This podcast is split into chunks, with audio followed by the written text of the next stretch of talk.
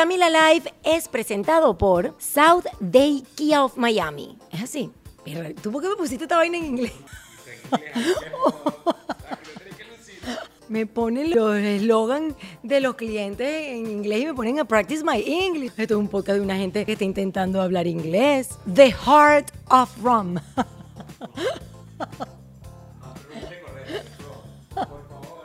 Dígame. La gente de Ron Diplomático se va a ir. Va a decir, quítenle la pauta a esta muchacha. Of Ron. no, Maya House, a unique Mexican experience. Coño, cállate.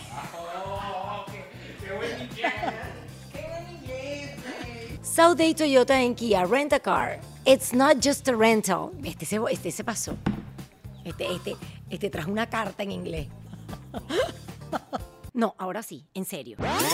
Camila Live es presentado por Day Kia of Miami. Abre tu mente y maneja un Kia. SaudeKia.com. Maya House, experiencia única de alta gastronomía mexicana. MayaRestaurant.com. Day Toyota en Kia Rentacar.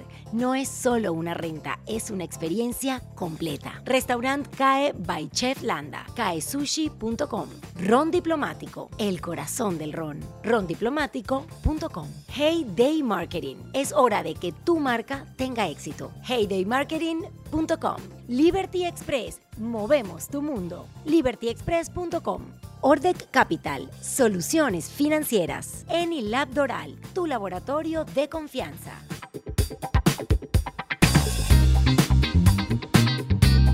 Hola, hola mi gente adorada, qué alegría este podcast, Dios mío, are you ready? Hoy tengo en Camila Live tengo que decirlo, a mi animador y presentador favorito de Venezuela.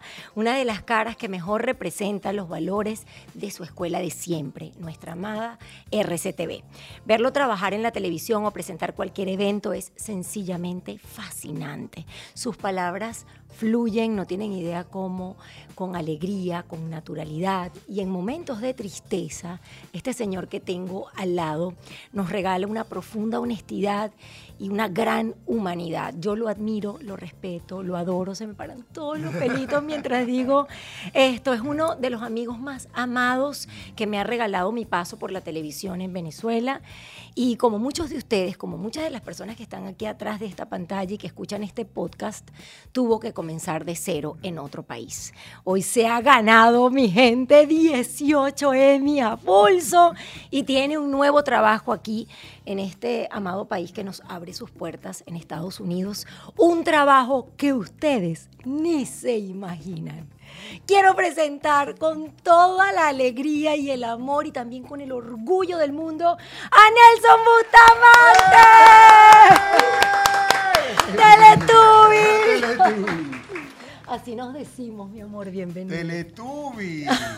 ¿Sabes que Yo no sé hace cuánto, una de las últimas veces que nos vimos, este, que yo pegué ese grito y tú pegaste el grito, ¡Teletubby! A la distancia, y la gente, y esto no madura, o sea, ¿por qué Teletubby? ¿Qué le pasa? Yo no me acuerdo por qué Teletubby. ¿Tú sabes? No, sé, no me acuerdo por qué. Yo tampoco, pero yo un tampoco. día empezamos Teletubby, Teletubby, ahí nos quedamos. Tú eres Teletubby, yo soy Teletubby. Sí. Gracias por esa presentación, gracias por la invitación a, a, tu programa. Es tan lindo, es tan lindo lo que, lo que expresas eh, y aparte lo que tú significas. Eh, y eso es una admiración mutua. Ay, eso amor. siempre es una admiración mutua. Ay, por Eh, favor. y, y eres ejemplo, eres ejemplo cuando estabas en nuestra Venezuela natal y ahora cuando cambiamos de país y empezar, como tú lo acabas de decir, empezar de nuevo, empezar de cero, cuando Mm. estás solo eh, con tus pensamientos, tus dudas, tus preguntas, ¿será que ahora no sirvo? ¿Será que tú dijiste yo voy para adelante, yo me reinvento, yo no importa si sale bien, si sale mal, pero, pero le estás dando el 2000% y eso es admirable. Ay, Te quiero, Teletubby. Gracias, Teletubby, te amo. Esas palabras multiplicadas a no sé cuánto, igual en, eh, de vuelta para ti. Y por eso hice este podcast, Ajá. porque, bueno, por, por todo lo que se ha vivido en este camino, en el proceso, por todas las personas que se fueron de sus países a comenzar de cero en otros. Y de alguna forma eso me inspiró para sentar aquí a invitados, personas que conozco muchísimo desde hace muchos años como tú y personas que no conozco y poder de alguna forma relatar ese proceso agridulce de alegrías y tristezas, de triunfos y fracasos y de aprendizaje. Es, es un aprendizaje gigantesco, es el aprendizaje. El, en mayúscula. en mayúscula, titilando. es el aprendizaje. Pero yo, yo siempre digo que todo depende con, con, y ahora más que nunca con el cristal con que lo mires, ¿no? Sí. Eh, conozco mucha gente que todos estos cambios eh, los han sumido en, en, la depresión, en el no puedo, en el aquí me quedo, el yo fui, yo era. Mm. Y, ya hay otros que decidimos emprender, eh, darnos golpes, pero emprender e intentar nuevamente, intentar cosas nuevas o las cosas viejas, hacerlas de una nueva forma. Y, y es fascinante. Cuando uno, cuando uno pasa el, pasas el chip de, el, del víctima y convertirse en el protagonista de su propia historia, tú dices, ah, caramba, aquí hay algo diferente, aquí hay algo sabroso. Claro. Aquí hay algo que le puedo sacar eh, eh, y me puedo nutrir a diario de todo esto. Bueno, yo quiero sacar y nutrirme de tu historia, quiero ir por ese camino, por todo el proceso, por todas las cosas que viviste, pero antes yo quiero recordar a través de tu relato también. Carajo. Ya sé para dónde va. No, Esa palabra se puede decir aquí porque Tú puedes decir lo que tú quieras. Mira, tú sabes que, entre otras cosas, yo también hice Camila Live porque, bueno, me imagino que tú sabes lo que te pasa en la madurez. Por lo menos yo cuando pasé los 40, ya voy para 46, cállate la boca, que vamos en picada, mi amor querido. Yo, Mira. Para 46 es bastante. qué forma de verlo. ¿Cómo así? Mira, ayer estaba viendo una película, donde, eh, estaba viendo la promoción de una película donde un señor ya en sus 70, eh, 60 tardíos, le dice a una señora, aquí estoy en picada, y la señora le dice, Jamás te he visto mejor en mi vida. ¡Ay, qué lindo! Sí. bueno, espectacular. Yo espero, yo, yo imagino que me estás diciendo eso a mí también. Pero es que tú eres buena entendedora. exacto, no. La verdad, lo que, lo que mm, quería compartirte es que cuando pasé los 40, es como que te van dando ganas de quitarte cosas de encima y de disfrutar más la vida y, y de ser si bien toda la vida tú, al igual que yo, hemos sido personas reales, honestas, auténticas, eh, en este podcast soy lo más Camila que puedo ser porque también las redes sociales me lo permiten. Es tuyo. Es tuyo. Es mi propio canal. el otro día me preguntaron eso, ¿cómo te sientes con las redes sociales? Y le dije, yo tengo mi propio Radio Caracas Televisión, es mi propio canal. Yo digo lo mismo. ¿En serio? Teletubbies. Mira, ahí está, el propio canal. yo digo lo mismo y cuando creé este podcast Em, obviamente siempre tratando de ser el mejor ejemplo, porque uno también es consciente de...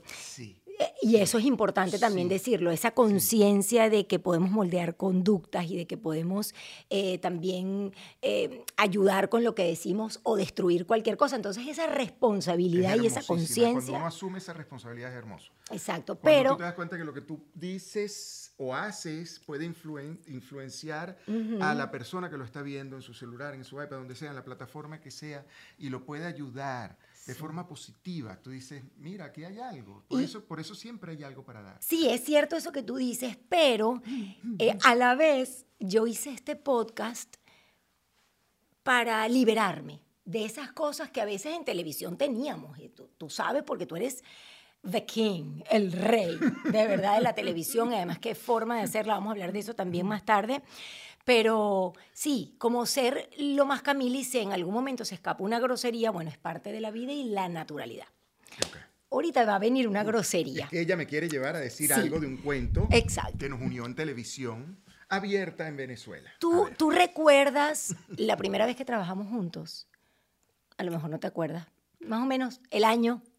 Año, dos, año 99. No, ok, calcule. ¿Hace cuánto fue eso? Ah, Para calcular cuántos años tenía yo. Hace unas cuantas canas. Ok, yo tenía eh, veintipoquitos años, veintipoquiticos años. Qué locura. Y a mí me dicen que voy a hacer un proyecto con la persona que en aquel momento ya era, perdóname que lo diga, pero era así, ya era el rey, o sea, era el, mejor presentador de Radio Caracas. Eh, digamos, en la referencia para todos, Nelson Bustamante. Ay. Ustedes se imaginan mi susto, yo una niñita de Barquisimeto que estaba comenzando, Ah, sí, Nelson. aparte, recién llegada a Caracas y sí. Sí, este. Y me, invitaron a hacer el triple gordo, que era una gordo. lotería muy seria. Y a mí siempre me ha costado mucho hacer eh, trabajos en televisión serios, porque yo soy una persona risueña y me gustan los concursos. Serios y limitados, aparte también. Limitados en el tiempo. El triple gordo era la lotería en vivo todos los domingos de un tiempo de siete minutos. No podíamos salir de ahí porque eso era una compra comercial los domingos en Sigue Radio contando, Caracas porque es que me da estrés. Cuenta cómo era eso. El tema de que si te, equivo- si te equivocabas de No los puedes- números. No te puedes equivocar en los números. Una vez me vivo equivoqué. Y es lotería. O sea, en lotería tú lo que vas a decir es el número de la bolita. No puedes decir el número mal. Ay, ¿tú te acuerdas gente, que una vez está me equivoqué? No está viendo, entonces dice me lo gané. No, tiene que verlo y escucharlo. Y Camila lo dice mal. Bueno, Ay, no, señor Cristo. pero conociendo todo esto Ajá. y eh, Camila... eh, Llego a presentar algo que me costaba mucho, serio, con notarios ahí en notario el público, estudio, en el notarios estudio, públicos. El cliente, los jefes, todo, todo. El- domingo en vivo. Ay, Dios mío, Sí. el cliente así atrás de la cámara y yo, de le- cámara, sí. y yo de 22 años, una cosa así. Y eso empezaba con Mm. el tema musical que era chucu, chucu, chucu, chucu, chucu, juega ya tu triple gordo. gordo. Y cuando Bueno. decía juega ya tu triple gordo, al final Ah, de esa ay, frase era clum. Caía cámara y yo decía, buenas noches, muy buenas noches tengan todos ustedes. Bienvenidos a un nuevo sorteo de triple gordo. Hoy estaremos jugando con el cartón amarillo. Pero justo antes, cuando está la musiquita, ya segundos, bella, maquillada. pero segundos antes de salir al aire. Justo segundos antes, yo le digo, Camila, no la vayas a cagar. Se me acercaba. Tutum. Hola, buenas noches, muy buenas noches. Mira, la cara de Camila ahora sigue. Y aparte, horror. aparte, tú todavía tienes los dedos choretos. Sí, coño. Eh, ella trataba de hacer triple gordo, este era el triple gordo. Así, mira, mira, lo hace Yo choreto. pensé que se te había olvidado. No, no, ¿cómo se me va a olvidar? Yo, ay, Marcó no. mi vida profesional, Ay, los dedos no, choretos de Camila. Camila le decían, Camila es así. no, y no. ella con los dedos así. No, es así. Claro, no podían enderezar los dedos. No, qué malo. Entonces qué Camila malo. se me quedó viendo así. Buenas noches, hoy vamos a dar la bienvenida a Camila Canamal. Y ella, Sí. "Ah, Miren, los dedos siguen choretos. Ahorita están más choretos porque voy a cumplir 46. Entonces, este señor, que era el rey de la televisión, además la persona a la que nadie podía ni siquiera alcanzar, me decía segundos antes eso. No la vayas a cagar. Imagínate. Y una vez la cagué porque me equivoqué. Ay, no, qué susto. Ay, ay. Entonces siempre recuerdo ese momento Es que porque esas son las cosas que no olvidas, ¿no? Es- eso marcó tu vida, eso fue eso. Porque a mí me costó mucho ese proyecto, además que debo decirlo, Mm. lo que dije en la presentación, tú tienes una forma de presentar tan natural, tan fresca, tan perfecta, de verdad. Y ahí yo tenía te que ser perfecto porque era el tiempo, era el tiempo. Por Aparte eso. era todo corrito. Hola, buenas noches, bienvenidos a un nuevo sorteo del triple gordo. Mira Oye, que todavía se lo sabe. Sí, sí, Eres- esos, textos, esos textos están ahí Es que me saco el Y no había sombrero. Me saco el sombrero de verdad con Nelson Bustamante, con la forma en la que trabaja y para mí fue una escuela hacer ese proyecto de verdad contigo y también fue lindo que tuvieras esa, mm, ¿cómo le puedo llamar a eso que tú me hacías? Ese bullying, que me hicieras ese bullying porque es que también rompía el hielo. Eso, estabas tan nerviosa. Horrible, eso qué, qué nervio. Eso lo, se lo hice también a Yalimar Ah, con Atrévete a Soñar, a punto, a punto de salir. Antes de Yalimar había estado María. Requena animando eh, Atrévete a Soñar. Entra Yalimar y eso era el público, la campiña full de gente, la cúpula cerrada. Y era, po, atrévete a soñar, full volumen en el Teatro La Cancha. Po, ta na na na na na na na, po. Pero justo eh, a nivel musical, cuando caía el po, empezaba a abrirse la cúpula y ahí salíamos los dos presentadores. Y ahí le digo a, a Yali, Yali, no la vayas a cagar. Porque estaba tan nerviosa. Sí. Y yo no sabía cómo sacarla de ese nervio que le dije, y ella me dice, no, no sabes cómo me ayudaste. Porque yo estaba Claro. solo pendiente de lo que iba a decir. Claro. No cómo lo iba a decir, Claro. sino lo que tenía que decir. Sí. Aparte, cuando yo volteo, yo, buenas noches, Venezuela. Cuando Así volteo, ella es, estaba, ay. todavía, ella estaba todavía atrás en la cúpula. Y yo, eh, para Yalimar, que es aquí la cosa. De verdad Ay, que Esa frase hay que guardarla por ahí, ¿verdad? Esa, me, me- esa frase, me funcionó. no la vayas a cagar. Hay que hacer algo algún Un día libro, con eso. hacer- voy a hacer un libro. Sí. No la vayas a cagar. La verdad es que fue muy lindo eh, que tuvieras también esa cercanía con los que estábamos comenzando en ese momento, porque yo siempre bromeo, pero es cierto eh, que cuando yo empecé ya tú tenías una carrera espectacular. De, ¿Cuántos años tienes en general? Ya, ya, tenía, para ese momento que tú empezaste, ya tenía cerca de 10 años. Radio cerca de 10 años, exacto. Sí, ya llevaba 10 años de eso. Imagínense ustedes el nervio que yo tenía, pero bueno, momentos bonitos que, que, recordaremos de nuestra y después compartimos tantos programas cuando me invitaban a Prietigana, cuando tú ibas a Atrévete a Soñar, o cuando hacíamos eh, los mensajes de Navidad, que yo siempre decía, yo tengo que ponerme al lado de Camila Mentira. Había que ponerse al lado de Nelson porque siempre salía él, si era el rey. la que cuando editaban, la que más ponían era Camila. Entonces todos era Nelson. comprábamos un ticket, era para que, que el ticket al lado de Camila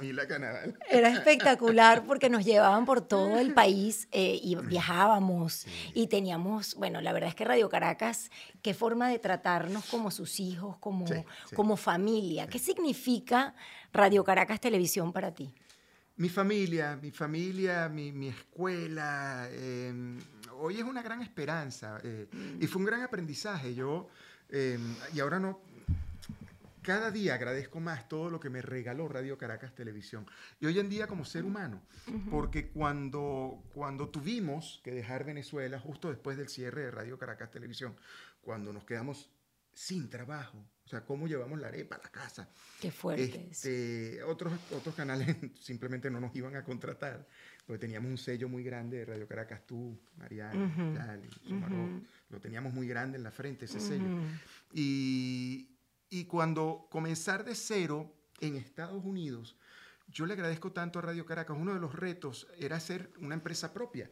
Y aquí estamos. Yo te quiero dar la bienvenida a ti, ustedes, a, mi oficina, a nuestra oficina. Sí, pero ese, eh, ese va a ser el último punto de nuestra conversación. Esta oficina que tengo que decirles para que no se retiren, no se vayan a comer ni se separen de este video o las personas que están escuchando este podcast, que cuando yo llegué aquí y me enteré sobre la reinvención de Nelson Bustamante, me impresioné. Nunca imaginé que ibas a estar haciendo lo que estás haciendo, que lo vamos a revelar en un ratico. Chévere, pero puedo contar un poquito Por del supuesto, agradecimiento a Radio Caracas. Es que un día llegué a la oficina de Hugo Carregal, mi carnet en Radio Caracas decía productor arriba, pues yo entré como productor, este, y abajo decía presentador. Y un día con el ego crecido, porque ya yo era eh, presentador, llegué a la oficina de Hugo Carregal y le dije, mira jefe, ¿Qué tal si quitamos aquí lo de productor y que mi carnet diga solamente presentador de televisión? Y yo cierro la puerta, carajito. yo cuando él me decía eso, yo sabía que venía un regaño. Y me dijo, mira, ¿qué quieres ser? Yo le digo, bueno, presentador, el mejor presentador posible, el mejor comunicador posible. Y me dijo, Radio Caracas Televisión te está regalando eso y más. En el momento que tú aprendas a ser productor, que aprendas a editar, que aprendas a iluminar, que aprendas a escribir, que aprendas a dirigir, que aprendas a gerenciar y así todo está frente a cámara, te vas a convertir en el mejor presentador posible. Así que aprovecha cada oportunidad que te está dando Radio Caracas de aprender. Pasa la vida mm. y mucho de ese aprendizaje yo cuando comenzamos con esta productora, un día llamé a Hugo y le dije, Hugo, jefe, gracias. Perdón. Ay, no, no, no. Yo sé. Sí, porque te ha tocado hacer de todo y ya tenías el recuerdo. Y un día de jefe de, personal, teníamos 40 personas, eh, que contrataba un estudio gigantesco y se me presentó un problema que yo no sabía.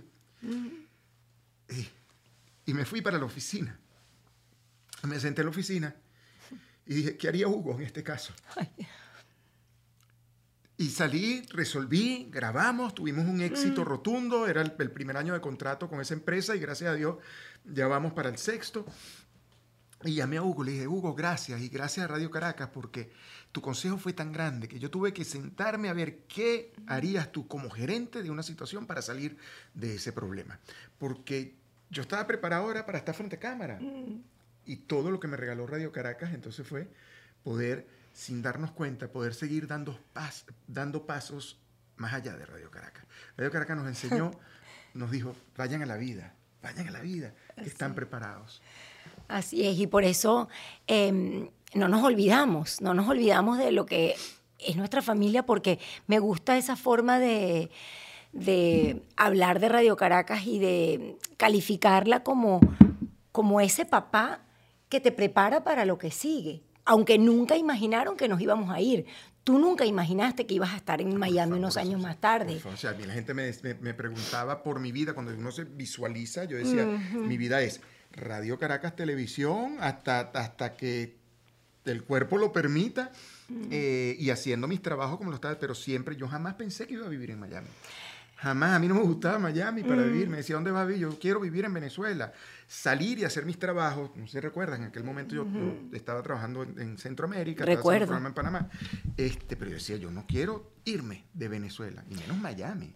Sí, tú fuiste la última voz que escuchamos en esa transmisión aquel 27 de mayo, esa transmisión tan dura que te tocó eh, liderar, porque realmente tú fuiste el presentador principal eh, que nos reunió a todos en aquel triste lobby.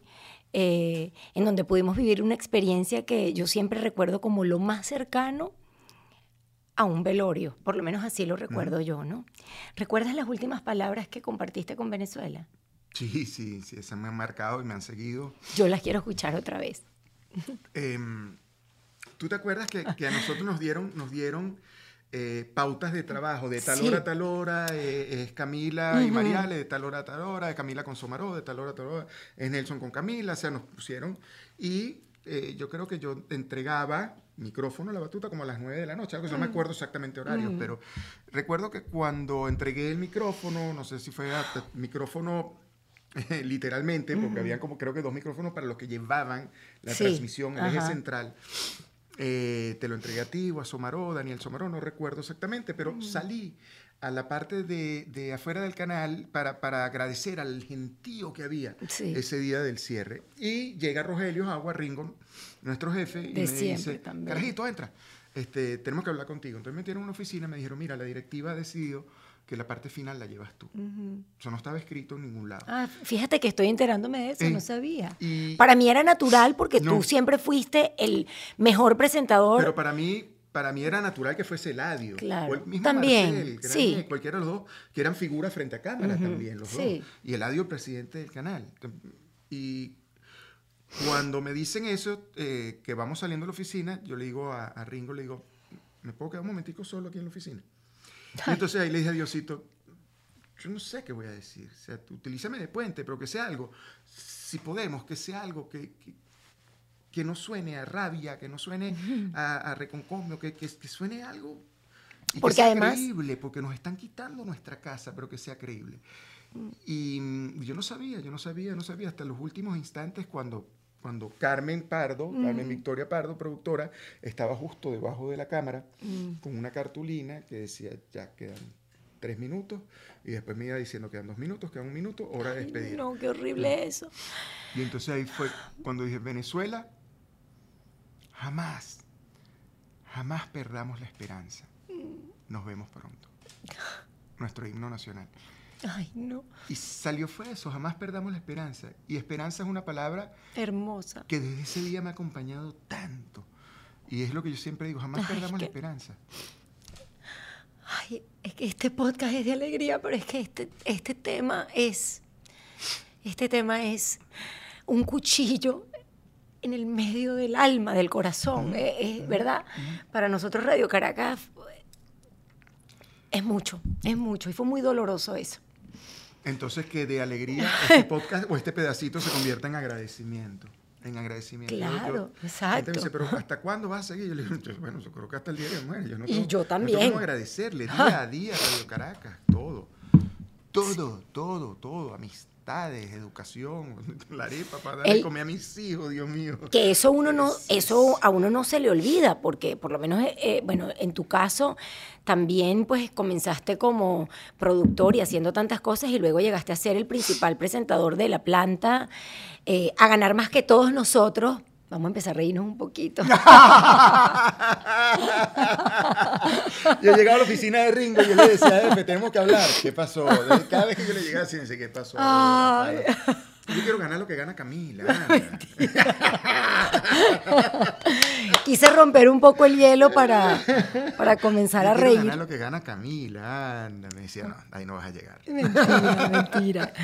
Como decía, quería como comenzar a reír un poco porque es que este tema es increíble. Es como cuando recuerdas algo que no, no, no, yo no me puedo contener, es verdad, es impresionante. Pero por, pero por eso, para adelante. El agradecimiento. Para adelante, agradecer y seguir, agradecer y seguir. Bueno, pasó este momento triste que ya vieron que, que- que realmente nos toca el alma y nos conmueve muchísimo. Pero la gente agradece también eso, Camila, porque eso es justamente la honestidad de la que estabas hablando al principio. Claro, Esto es lo que importantísimo. nos permite eh, eh, ser honestos, regalarnos nosotros ese momento. Además, quien no sabe de dónde viene, no sabe a dónde va. Y para mí no rendirle ese homenaje a Radio Caracas es un crimen. Es un crimen. A mí Radio Caracas me sacó de Barquisimeto, me compró mi primer carrito. Eso yo lo he Sí, contado. Y, no solo eso, porque no es solo el dinero. Es que se me erizan, Claro. se me paran todos los pelitos. Es que Radio Caracas hizo que la niña de Barquisimeto que soñaba con llegar al canal pionero de la televisión en Venezuela llegara y pudiera hacer ese sueño La gente realidad. no imagina, la gente no imagina, mira, cuando, y, y yo me mucho. imagino, tú, tú veías en televisión a una Maite Delgado, por ejemplo, Qué hablando de, de una presentadora de... ¡Guau! El día que Maite volteó y te dijo, hola Camila, Ay. que, que tú dices, No. wow, espérate, ella sabe quién soy. O sea, la primera vez que, Sí. que alguien grande volteó y en un evento, me acuerdo, no me acuerdo si fue Gilberto, Guillermo González, y yo fui a presentarme con el chamo, ¿no? Que, que- ¡Qué emoción! eh, Hola, mucho gusto, Nelson Bustamante. Me dijo, sí, Nelson, yo te he visto. Y yo, wow, ¡Ah! me ha visto. Este me ha visto en televisión, pana. Ay, qué, emoción, sí. Sí. La gente como que no se imagina que uno No. también vive esas cosas y uno también las vive igual que, Mira. igual que ustedes cuando ven a alguien que admiran. Yo me acuerdo, yo, yo uno de mis primeros trabajos en, en esto Mm. Eh, fue manager de Fernando y Juan Carlos. Un paso por tu casa. Y, las luces apagadas de tu cuarto me recuerdan que lo nuestro terminó. Y, y yo estuve con ellos, porque éramos panas de chamos. Este, no sé por qué me dijeron que fuese manager, pero eh, yo los acompañé durante un buen trayecto de sus sueños iniciales y la primera vez que escuchamos una de sus canciones en radio, decíamos, pana, y yo le llamamos a la radio, ponlo otra vez, ponlo otra vez, ponlo otra vez, que la vamos a claro. grabar.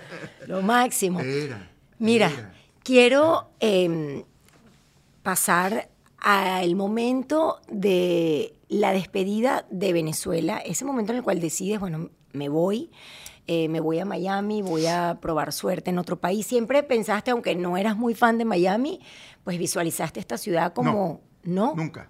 ¿Pensaste en otro lugar antes? Cuéntame Yo un trabajaba en. Panamá. Yo No, hacía- yo, me acuerdo. Yo hacía televisión en Panamá, no, no, yo no pensaba, no, yo no pensaba Estados Unidos. Yo dije, bueno, Ajá. cerraron Radio Caracas Televisión, yo tengo un programa en Panamá, eh, ¿Cómo era que se llamaba? El Familión Nestlé, Exacto, claro. que después pasó a ser Deal o No Deal. En realidad el programa Sí. original es Deal o No Deal. Y eso también lo hizo Sarcos. Eso lo hizo Daniel en Claro, Ecuador. exactamente. Claro. Entonces, que después te puedo contar eso. Cuando yo hacía televisión en Panamá, pero en ese momento yo hacía, yo tenía mucho trabajo en Venezuela. Yo tenía Sí. el triple gordo que se mantenía, tenía History Channel en ese momento, tenía mis clientes, tenía una empresa productora, tenía mis hijos y yo tenía la comodidad que Panamá me volaba todas las semanas. Yo llegaba a Panamá, grababa y regresaba a Venezuela. Hasta que un día, igualito mis conversaciones con Dios, eh, le digo, Diosito, si tengo que salir de Venezuela, envíame un mensaje. pues". Este, el mensaje fue una llamada directa del dueño de América TV a mi celular Ajá. para decirme, yo le agradezco Mar Romay, siempre lo digo, esa llamada. Me dijo Nelson, cerraron Radio Caracas, lo sentimos mucho, queremos conocerte. Viajé a Miami, ah, le dije, tengo mucho trabajo, yo tengo, yo tengo un programa de televisión en Panamá y estoy haciendo una gira por Centroamérica. Y en ese momento History Channel me llevó para Rusia, me llevó para Argentina, así, ¿verdad tenía? Gracias a Dios. Tenías mucho trabajo. Entonces le dije, déjame ver, tuve un fin de semana libre y viajé para acá. Y me ofreció contrato de una. ¡Wow! ¡Qué suerte! De una. Y empezaste, Entonces, yo no sé si tú recuerdas que nosotros durante, bueno, sí, porque tú te quedaste mucho más. yo me quedé. Tuvimos- ¿Cuánto tiempo tienes aquí en, en Miami? Yo voy para 14 años. ¿no? Claro, yo 11. Ok. Tú te viniste tres años antes. Pero aparte, casi inmediato después del cierre de Radio Caracas, pues nosotros tuvimos contrato, Radio Caracas nos seguía pagando. Nosotros no grabábamos nada. Claro, eso, eso yo lo he compartido Sí. varias veces, la gente ni lo cree. No. Radio Caracas la cierran y es bonito Yo seguía empleado de Radio eso. Caracas, estaba cerrado. Cuenta. Pero nos seguían pagando 15 y último, igualito, seguían depositando. Y el mismo sueldo, es decir, el señor tenía su sueldo millonario. Y me seguían pagando. Bueno, Sí. Sí, es verdad. y el mismo sueldo. El mismo porque no nos bajaban nada, ni un bolívar. Entonces, yo seguía empleado, seguía contratado, tenía un contrato, un convenio, acuerdo con Radio Caracas Televisión. Entonces le digo a Omar Román y le digo, déjame ir a Radio Caracas a ver qué, qué hago. Y entonces me senté con mi jefe en Radio Caracas y le dije, tengo una oferta de trabajo en Estados Unidos, en Miami. Y me dijo, de todo corazón, yo le decía, pero yo no me quiero ir, yo tengo 20 años aquí. De todo corazón, nuestras sugerencias, agárralo, vete. Mm. Que si después abrimos otra vez, cuando abramos otra vez, tú te vas a regresar. Pero ve y vive tu experiencia, aprovecha esa experiencia. Y, ahí estuve en América TV eh, tres años, o sea, Tuviste bastante suerte en medio de todo. Sí, porque yo llegué con trabajo, yo llegué con mi permiso de trabajo. Ellos tramitaron mi visa O1. No, qué yo cuando llegué a este país, a los cuatro días yo estaba chorreado, más asustado imposible, porque iba a salir al aire en el, en el, prime time de América TV, el presentador de América TV en prime time. Nueve de la noche. Y me acuerdo que... Claro, yo eso no lo viví porque estaba en Venezuela. en Venezuela. Mira, Camila, yo llegué a la semana, estaba presentando en un canal que es dirigido sobre todo a la audiencia cubana. Exacto. Entonces, yo me acuerdo. ¡Qué susto! ¡Qué susto! Yo me acuerdo que cuando, cuando me iba a cambiar, entro en mi camerino y tenía tres trajes: uno azul, uno marrón y uno negro. Y entonces yo, ¿sabes que Yo soy amable, pues, y sobre todo con mi gente, y más se lo estoy conociendo. Fui a donde el vestuarista y le dije, Ramoncito, no Román, Ramón. Ese es un chiste interno que nadie eh, entendió. Ramoncito, mm, este, ¿cuál me pongo? Entonces Ramón me dice, oye, por tu tono de pie ponte camelita.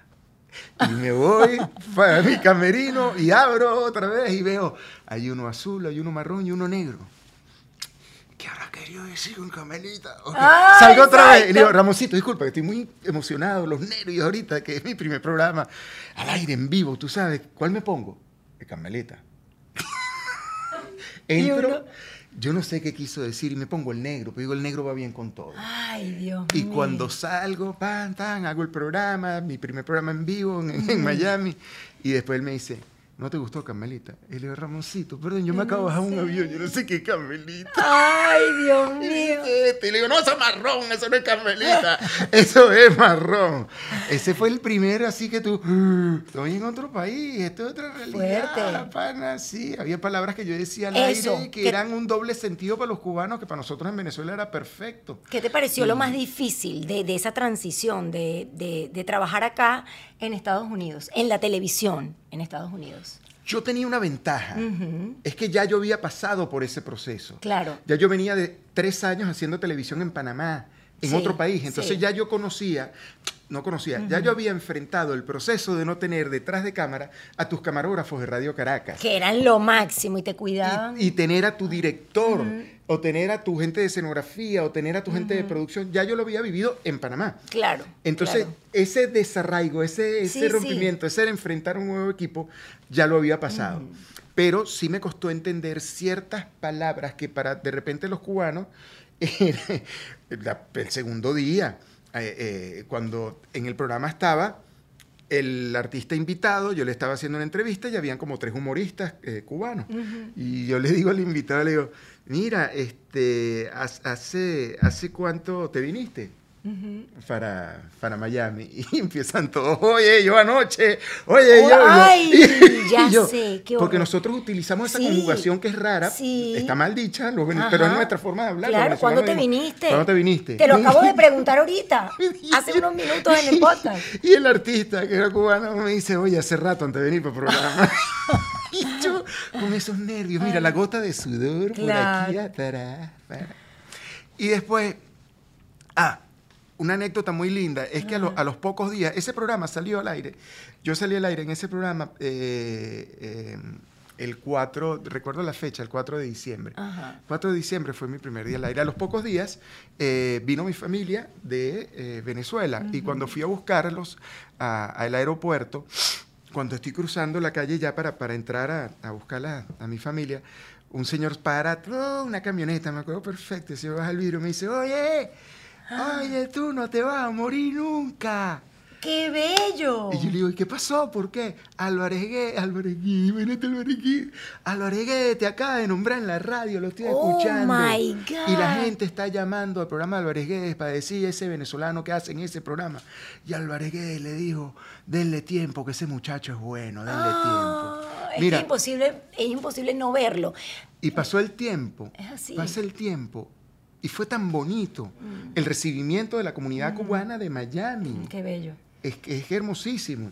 Empezaron a abrirme la- la- la- las puertas de, de sus hogares. Es que yo creo que, eh, porque te conozco, con tu actitud es imposible, es imposible de verdad que, que alguien te cierre la puerta. Yo creo que tú eres esa persona que, que siempre puede, a, a través de su sonrisa, conseguir lo que busca y de su, y de su eh, calma y de su cordura. eh, eres una persona eh, realmente muy, muy especial y eso se ve, y eso se ve.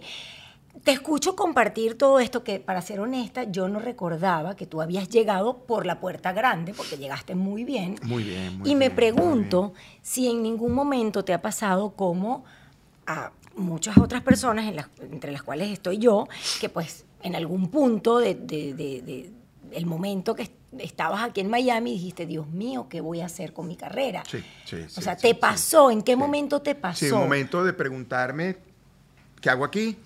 Sirvo. ¿Sabes lo que es llegar a dudar? Sirvo para esto. O sea, ¿qué fue lo que viví en Venezuela? Que, mira, me pasó, también me invitaron a hacer una obra, una obra de teatro. Eh, eh, el, el bullón, el, eh, eh, era como la rumba, la fiesta, el, eh, era de improvisación.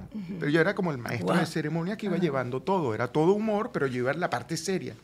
Y me acuerdo que el primer día era en, creo que eran hoy como ayer, en un local muy chiquito, eh, pero la, la parte de atrás del local es donde había como un pequeño cuartico, warehouse, depósito, donde nos dijeron, bueno, ustedes cámbiense ahí. Y yo me llevé mi pinta del 2 de oro, o sea, mi pinta. Mi pinta. Y era un cuartico muy chiquitico y mientras esperaba me puse, era en, el, en la parte de atrás, ¿sabes? Que todos los, los restaurancitos, las cosas, en la parte de atrás sí. tienen como el, el- el- el desahogo por donde vas a meter la comida. La cosa. Y había una señora, el restaurante del lado es un restaurante chino, y había una señora china lavando un hoyón gigantesco ahí en el medio de la cosa y recuerdo que hizo así plum y me salpicó los zapatos. Y yo decía, Dios mío, si yo acabo de hacer dos de oro hace nada y mira, y es ahí donde tú dices, ¿será que sirvo? ¿Será que sirvo? ¿Será que me va a ir bien aquí? Pues yo me pregunté, ¿será, ¿qué habrá pasado en Venezuela que aquí no está pasando? Y tiempo después, yo, yo renuncié a América TV, eh, me dediqué a hacer televisión otra vez en Panamá, empecé a hacer televisión en Venezuela, pero toqué todas las puertas posibles en este país. Yo hice todos los castings del mundo en, en, en Univisión, hice los castings en Telemundo, en, en, eh, eh, Telefutura, este, y nada, nada. Que si el acento, que si... Te pedían el acento neutro. Que si... y nada. Y recuerdo que un día, eh, sentado en mi casa, tomando un café, yo decía, ya, pana, ya, yo estoy cansado. Estoy cansado de seguir peleando contra una pared que no se está abriendo. Eh, ¿Qué tal si? Esa pregunta me encanta. Cuando yo digo, ¿qué tal si? Volteo para otro lado e intento hacer otra cosa. Y ahí fue donde dije, ¿qué quisieras hacer? Vamos a ver. Yo quisiera hacer un programa... Nelson entrevistando Sí, a Nelson. Sí, sí, yo hablo mucho. Claro, obvio. ¿Qué te gustaría hacer? Entonces en el sitio dice, me gustaría hacer un programa estilo Atrévete a Soñar. Y el otro Nelson le dice que tal si en vez de un programa est- estilo Atrévete a Soñar, haces un medio de comunicación que sea motivacional, que sea un Atrévete a Soñar en esencia. Y así nació la idea de hacer lo que hoy en día es Motiva.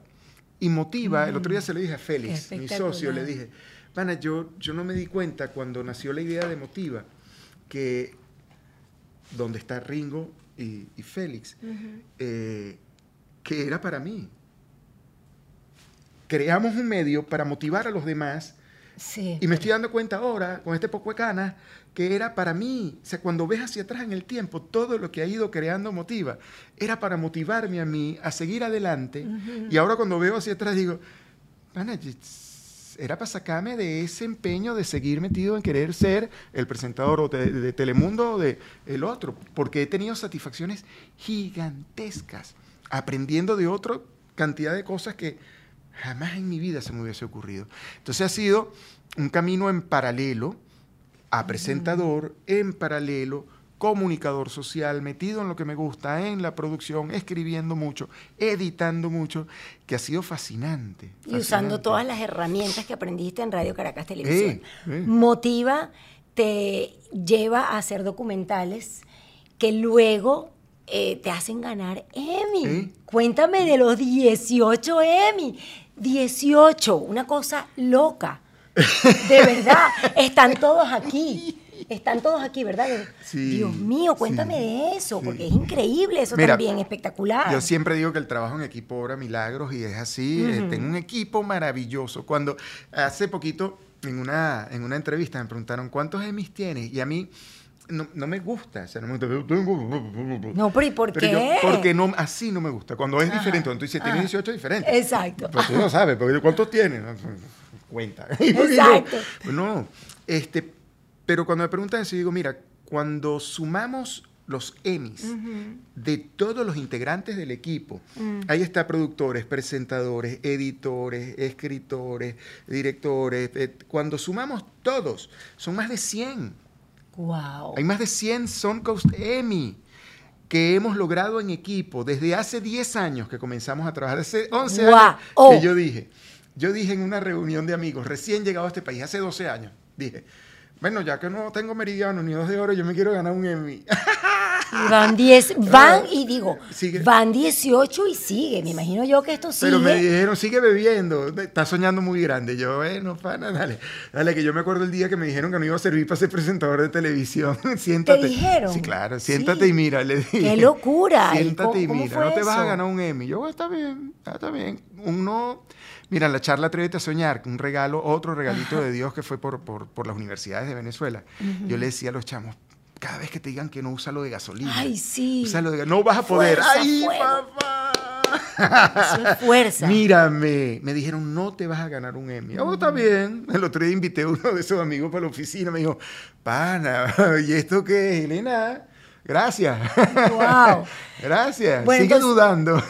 Mira, yo la verdad es que no, durar- no dudaría de ti jamás. Además, no solo me he eh, quedado cautivada y enamorada de ver todo lo que has hecho en estos, ¿cuántos años? 15 Va- años, van para va- 15. Voy para 14 este año. Vas para 14 En años viviendo en, 14, esta- sí. viviendo en Estados Unidos, sino que admiro mucho esa forma de ir recomenzando y reinventándote en el camino, porque escuchen bien, En el mismo camino. papá. En el camino. En el mismo camino, pero uno va por... Porque Sí. escuchen, miren, nos ha hablado de que hizo lo propio, lo que él sabe hacer, presentó en América TV, bueno, lo, enam- lo enamoró a toda la comunidad eh, cubana de Oye, tú de nunca la te vas a morir. ¡Ay, qué bello, qué bello! Qué regalo. ¿eh? También Qué ha regalo. hecho producción, documentales, se ha llevado 18 Emmy, tiene... Aquí en donde estamos, quiero que sepan, es como un mini Radio Caracas Televisión. Aquí te hay estudio allá atrás, Sí. te hay oficina, todo. Están las, están gorras de Radio Caracas, están los dos de oro, Sí. está la chaqueta, el saco, el que como le dicen, el, el- el- el suéter, no Sí, sé, porque chaqueta nuestro venezolano. Yo Uno sé. tiene que aprender aquí muchos sinónimos. Chamarra, también, chamarra, la chamarra de Radio Caracas RCTV Televisión. está ahí también, sí. Has hecho todas esas cosas, tienes esta oficina, eh, continúas con tu canal de YouTube Motiva, tu, eh, todas las comunicaciones en torno a esas ganas que siempre eh, han sido tan tuyas y tan sinceras de estimular, de inspirar, es la palabra a la gente. Sigues en eso, eh, pero tienes más sueños y tienes una ocupación en este momento que a mí me sorprendió y yo quiero que la compartas. A mí me sorprendió. Cuéntame de dónde nace Mira. eso de que Nelson Bustamante, no, dilo tú mejor. No, dilo tú. Bueno, resulta que yo llamo a Nelson para invitarlo a este podcast. Ustedes saben de qué va, de todo lo que vivimos las personas que estamos aquí, de nuestra reinvención, de todo. Y le digo, quiero que me cuentes cómo ha sido el proceso que has vivido y, qué estás haciendo en Estados Unidos. Y también tiene una parte del inglés donde tienes que hablar, ah, maravilloso, y me la lanza así sin anestesia. Porque tú sabes que yo ahora en mi estudio estoy componiendo música, tengo mi piano y escribo en inglés. Cállate la boca. ¿Qué es eso, Bustamante? ¿Qué- ¿Desde cuándo tocas piano tú? ¿Desde cuándo eres Mira? Dios, Diosito es muy grande. Dios Diosito mío, es muy señor. grande. El, el día, yo cumplo 10 de marzo. Ajá. El 10 de marzo del año, antes del 10 de marzo del año 2020, le digo a Alessandra, mi novia, regalo de Diosito, que tú la conoces bien desde Es, hace ya. Alessandra es lo mejor que le ha pasado a Nelson Bustamante. Punto, hashtag, fin del comunicado. Tac, tac, tac, sí, ponlo ahí. En, en- Yo en quiero el matrimonio pronto. Bueno, pero, pero estás invitada. Ahorita me, Ale, me, me perdonas que siempre le hago bullying con esto, pero déjame, porque tú sabes que él me hace a mí mucho Oye, no había sudado, no había Eh, sudado ya en empezó toda a sudar. Porque de hecho una, una de las preguntas, una de las preguntas era, ¿cuándo te vas a casar? Tú no eres muy del matrimonio. tampoco, tampoco. Ay, Dios, lo que responda es autogol. Tú sabes que Tú no, yo lo te que lo pregunto. responda aquí la Mira voy a que mi- poner. Mi, escuela como, como entrevistadora es la, la misma que te dieron a ti. Sí. Entonces yo este, Sí. no voy a soltar hasta que tenga esta respuesta. No, no era muy del matrimonio, no era. Pero las cosas han cambiado. Ay, mi amor. si no escucharon, más te vale. Se escuchó por atrás. Más, Más te, te vale. hoy duermo, hoy duermo En dentro de la sofá. casa. Mira, ¿y por qué, y por qué ahora eres más, más del matrimonio? Ahora, en, en este momento de tu vida. ¿Por qué? Porque conocí a Alessandra. y Porque ya No, ahora la sacaste de aquí abajo de la manga. Porque ya tenemos seis años, tres meses, hace dos días. Sí, yo creo que ya es hora. Sí, sí, Sí. ya es hora. Sí, aparte, está- aparte como dicen los gringos, I'm not getting any younger. Ok. Muy bien, no. I'm not getting any younger. Ahí está tu que- frase en inglés, ¿qué chiste, quería? chiste interno. Yo, Eh. yo conozco a Alessandra desde que comenzaron y siempre, siempre, Siempre me nos ha, vemos. siempre me ha gustado ella para él, ¿no? Además es divina la esposa de Busti. Y siempre le digo, la novia, la futura, mira. Y siempre digo, y que mira, ya no estás muchachito, te me casas, porque de- a esta mujer no me la dejes Sí, ¿ok? sí. Qué mal compromiso aquí. Bueno, estábamos hablando de, que comenzaste a escribir música Mira, En yo tuve, inglés. yo tuve clase, yo tuve clase de piano eh, cuando tenía 9, 10 años de edad. Un año, Ajá. más nunca. Un Eh, añito nada más. Sí, como un año, año y medio, pero más nunca. En realidad fue, fue algo de hace mucho tiempo. Pero las cosas de Diosito son en el año, y no sé por qué, créeme que no sé por qué, en el año 2020, es decir, hace un añito, cuando venía mi cumpleaños el 10 de marzo, yo le dije a Alessandra, yo no quiero una sorpresa de regalo, regala- regálame un piano, regálame un teclado.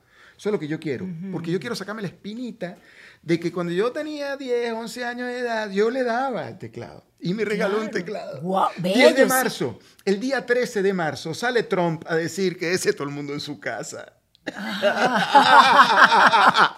El teclado, pobrecita Alessandra y ¡Qué Ariadne, emoción! porque lo que se escuchaba era todo el día clan, clan, clan, clan, Clan, clan, clan, durante un año encerrados en la casa y ella clan, clan, clan, clan, clan, clan, clan. ¡Qué maravilla! No sabes, no sabes, no, No, sabes. claro. Pobrecita, pobrecita, pobrecita las dos. ¡Qué bueno! Y entonces Perfeccionaste la técnica en el piano. Llamé, llamé a, a Max Pisolante, mi cuñado, que es un extraordinario músico, Sí. y por telefonito me iba dando clases, estos son los acordes, estos son los notos, estos son los contos, no. Y empecé a jugar con el piano, empecé a jugar y a sacar cositas, en serio, pobrecita, para cada ratico le llamaba, venga a escuchar esto, y, ay, y era king, king, king, king. Es lo mismo, claro, pues suena en toda la casa el teclado, ting, ting, entonces venga a escucharlo, king, king, Y sin cantar, solo la música, no cantas. Sí, sí, no, no, no canto. No canto, Alguito pero he, ido, cantabas. pero he ido aprendiendo, muy mal, muy mal. Pero he ido aprendiendo, pues em- empecé. Y un día, mira las cosas de la vida, un día, eh, es más, yo le dije a Max un día, Max, ay- ay- eh, enséñame lo básico, porque yo quisiera es, es hacer música para documentales, mira, como metido en lo de los documentales. Y yo no quiero, no me imagino yo escribiendo canciones. Me dice, pana, no te si alguien me ha dicho que no se ponga límite en la vida, eres tú. Claro. Me dice Max. Yo, tienes razón. Un día eh, muere una amiga de Alessandra. Mm. Ella me cuenta que soñó con la amiga. Y me impactó la historia, le- que la vio, que le dijo, estoy bien, no se preocupen por mí, estoy bien. Me impactó la historia. Y me senté en el piano. Y empecé a darle. Y te vi en mis sueños, te vi en mis sueños. Y no llegaba nada. Y esa cosa de inspiración, una madrugada, eh, sentí algo que me decía, es en inglés. Ella era americana, ella no hablaba español. What? Es en inglés. Oh y me fui gosh. piano. What are you talking about? Y, y In I- English. and I Explain- sta- and I explain to started, me. I started, The song. I saw you in my dreams, and you were shining so beautiful. You were smiling at me. I saw you in my dreams, and you told me that you're happy, that everything is fine.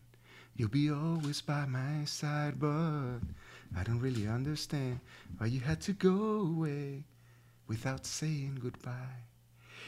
Y ¡Qué lindo! Llamé a Max. ¡Bravo! ¡Aplaudan, muchachos!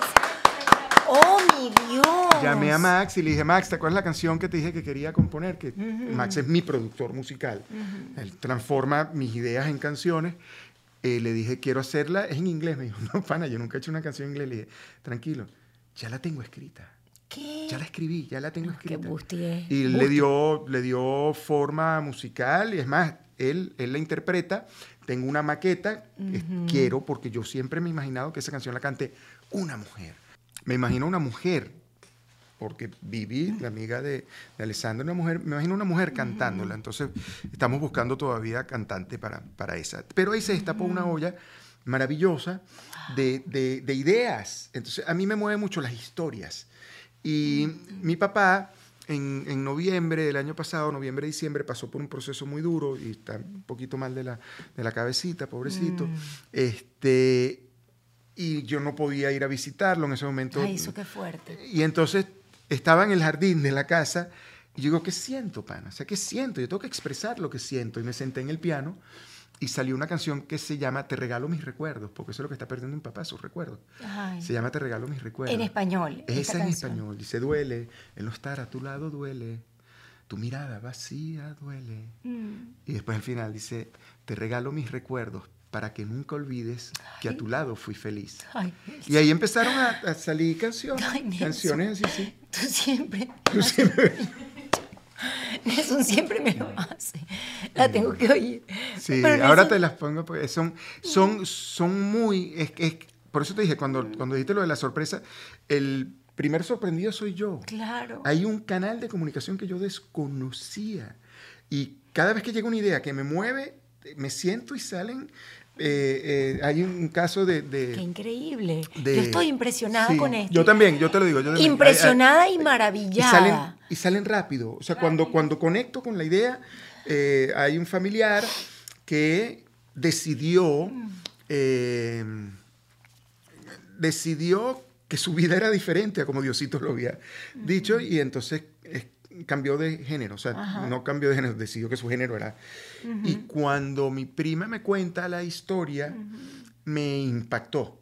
Pero me impactó, yo, yo trato de meterme en la vida de la persona que lo está viviendo. Y ahí salió una canción que se llama This Is Me, o sea, que sirve para todos los que nos hemos sentido cuestionados por cualquier cosa. ¿Y cómo en la dice? vida. ¿Cómo dice? Porque. This Is Me, dice, A ver. eh, eh, comienza, eh, tiene una introducción que dice, Do you know what I see in the mirror? Do you think that you know who I am? Look into my eyes and tell me what you see. Just tell me what you see. Try to touch my soul and tell me what I feel. Do you know how I feel? You can't judge a book just by its cover, cause I'm no cover. You can't mm-hmm. judge my life just by the way I look, cause I'm not you. Y ahí va el coro que es This is me. Y va para arriba el coro, un This is me, que es una locura. ¿Pero qué nos pasó? ¿Qué nos pasó? Es una cosa y, y ¡Qué cuando... lindo! ¿Cuántos cuando- años tienes, Bustamante? ¿De qué? De vida. Quiero- 57. Sí, a ti Tú, tú eres de los que dices A mí me importa un pito igual. No, por eso, a mí me Ups, se la dije. No, a mí me importa tres cominos, Ya, igual se la voy a ya. preguntar. Ya vieron que pregunto siempre sin Ya, pero aparte- pero, aparte eres- ya- pero hay personas, yo igual porque no tengo, soy una desvergonzada y siempre pregunto, pero hay personas que no les gusta decir. Y te pregunté la edad porque hay muchas personas que tienen 50 años y hasta más jóvenes y piensan que ya No, perdieron favor. el tren. No. Y esta historia tuya A mí Me es falta tiempo para todo lo que quiero hacer. inspiradora, es motivación así en la vena. De verdad. Es yo creo que tú mismo estás sorprendido. Es, de- es- es muy, muy sorprendido, muy sorprendido. Y aparte, y se lo digo a Max, yo, porque aparte le entrego literalmente algo a Max y él lo convierte en unas canciones. Dice, yo le digo a Alessandra, pero ¿cómo pudo de aquí, con el trabajo de un equipo, salir es, eso? Es una locura. Mira, esta no eres tú, que es de Venezuela, que es llanera, este, que, que es Como típico- dice, dime un dice, ti- pedacito. eh, eh, Ay. eh, estábamos en la playa, Alessandra y yo, y, y qué linda la playa, qué lindo el sol, mira qué lindo el mar. La- y yo le dije, sí, pero no es el yaque, típico uno. Y ahí vino, unida un poco con el tema de los caminantes y el dolor del desarraigo, vino una canción hermosísima que desde, desde que llegó aquí, yo le dije a Max, esto tiene que ser una canción llanera. Y él me dijo, yo, pero yo no soy especialista en llanera. Entonces invitamos a Henry Linares, que es el productor musical de, de la canción, junto con Max, y a Miguelito, que la canta llanero. Qué este bello. dice, ay, ay, eh, eh, con un hueco en el alma yo vivo. Hoy mis pasos me alejan de ti. Ay, Agustino. Y aunque duela pa'lante, yo sigo. Mis recuerdos me llevan a ti. Después tiene otra segunda estrofa y después dice, son otras calles, son otras caras, son otras calles. No eres tú. Y es arpa así, can, can. No eres tú. Wow. Es otro acento, es otra tierra. No eres tú. No eres tú. Es para Venezuela total. Can, can, can. Pues Antes de comenzar con la parte de las palabras que ya vamos a empezar, eh, no puedo dejar de preguntarte, porque hubo un trabajo por el cual también ganaste un Emmy, que a mí me impactó mucho y fue, eh, ay, corrígeme si estoy usando mal el nombre, pero el de los caminantes. Caminos de esperanza. Caminos de Esperanza. Y yo, cuando vi que estabas haciendo eso, eh, imaginé que ese proceso de grabar eh, eso debió haber sido muy duro para ti. Para todos, para los que estuvimos ahí. Mira, em, Cuéntanos un yo poquito ca- de yo cada, ese. cada- cada vez que Sí. a hablar de una idea, te digo, en el jardín de mi casa, es verdad, yo me Sí. siento en el jardín de mi casa y disfruto tanto la, la- la visual que ahí, ahí me quedo rato y llegan ideas y, y un día muy cuestionado por lo, por lo que se estaba viviendo con los caminantes, y dije, yo- le dije a Alessandra, yo no estoy haciendo nada, siento que no estoy haciendo nada, me dijo, bueno, vamos a hacerlo pues. Y eh, comenzó un proyecto de recaudar ropa sobre todo para llevarle a los caminantes en Cúcuta, en Colombia, en todo ese trayecto que hacen en Bucaramanga. Pero antes de, de- de hacer el evento, que fue en diciembre del año 2019, eh, le dije a Alessandra, vámonos a Cúcuta. Vamos a ver qué es lo que ellos están Ustedes vieron viviendo". cómo es este señor. Por eso quería que nos contaras eso. Porque tú mm, en un momento me contaste un pedacito y es increíble cómo comienzan todos tus proyectos. Sigue. Eh, Vámonos a Cúcuta. Vámonos a Cúcuta. Y entonces eh, ese proyecto eh, es un proyecto netamente familiar, o inicialmente familiar, donde está Alessandra, está mi mamá, están Bea y Gabo, mis hijos, que en ese momento era diciembre, mi hija estaba aquí de vacaciones, que mi hija vive en Los Ángeles, y yo. Y ahí empezamos reuniones, reuniones que vamos a hacer, y entonces mis hijos, papá, pero aprovecha tus amigos, artistas, Claro. influencers, llámalos a todos y mételos a todos en esto. Y cuando el viaje a Cúcuta, yo te llamé. No. no. te llamé, te envié mensaje de WhatsApp y tú me regañaste después. Me dijiste, no me envíe mensaje de WhatsApp. No, no, no. Yo me como eso". puse tan brava con a venir a Bustamante. Cúcuta. Claro, pero yo. experiencia. Pero no, tú me enviaste mensajito como de, De- texto, de creo texto, yo. sí, de de te- WhatsApp, sí, mensajito. no. Un mensajito de texto que yo no lo veo jamás. Ya te, ya te pusiste superamericano que es texto. Y yo no lo vi. Además, yo le expliqué a Busti que por el tema de la tienda, yo recibo infinitos mensajes. y no llamé. me llamó. No, no la llamé. Y entonces no fui yo Estaba en a la Cúcuta. lista, estabas en la lista. La próxima me llama. Yo quería llevarme a cinco. A cinco. ¿Y con quién fuiste? a- a- con Chatén. Entonces, cuando empecé a armar el grupo, eh, llamé a Luis. Y entonces le conté por teléfono. Mira, Luis, está esta idea, esta cosa. Eh, chamo, pasa por, por- pasa por aquí por el estudio y, y- y me cuentas. Él estaba grabando en el estudio de Jeff, de Jefferson. De Jefferson, Y- Cárdenas. De Cárdenas, que, que aparte es gran pana, gran aliado. Ay, fue el que hizo, ¿te acuerdas? La primera temporada de Gente que Ah, Motiva fue sí, ahí. sí, sí. Este, y entonces me reuní, nos reunimos en la oficina de Jeff y le dije, pana, la semana que viene, imagínate, la semana que viene, dentro de cinco días, nos vamos a Alessandria y yo nos vamos a Cúcuta. Vamos a hacer esto, el proyecto es esto porque... Pero es- cuenta, cuenta del el proyecto. proyecto es hacer un evento de recaudación, que es el 8 de diciembre del año 2019, recuerdo la fecha, para eh, entregar cosas a los caminantes. Eh, pero quiero ver, quiero vivir. Para quienes no sepan sufriendo. quiénes son los La caminantes. gente que huye de Venezuela, de la dictadura de Venezuela, muchos lo han podido hacer en avión, otros tratan en embarcaciones y otros no tienen otro medio sino caminar. Caminar y caminar. Caminar desde Venezuela hasta pasando por Colombia, Ecuador, Perú, han llegado hasta Argentina. Y tú Este, fuiste y pudiste entonces, vivir eso en primera llamé- persona. Sí, llamé a Luis, me dijo, vente para la oficina, estuvimos reunidos y Luis me dijo, chamo, yo voy. Así, yo voy. Yo hubiese ido, qué Bueno, rabia que no me llamaste. ¿Mm? Y Jeff, Jeff me dijo de una vez, chamo, yo voy. Y así nos fuimos los cuatro. Nos fuimos los cuatro, apoyados por la Cruz Roja colombiana. Cuando llegamos a, a Cúcuta, el día siguiente de llegar, fuimos a ser parte del recorrido de los caminantes. Y me acuerdo, lo más impactante, eh, nosotros llevábamos agua, caramelos. Esa camioneta de la Cruz Roja iba full, una van apipada atrás, muchas frutas para entregarle a los caminantes.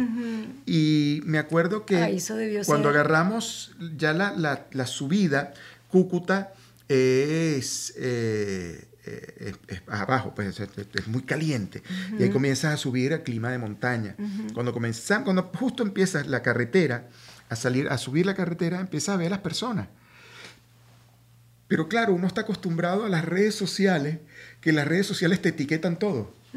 Y entonces empezamos a ver las personas caminando con su maletica, con el chamo agarrado en la mano, con el, Ay. el- el morralito de Venezuela. Y entonces yo le pregunto a uno de la Cruz Roja, le digo, ¿y esto qué? Me dice, esos son los caminantes.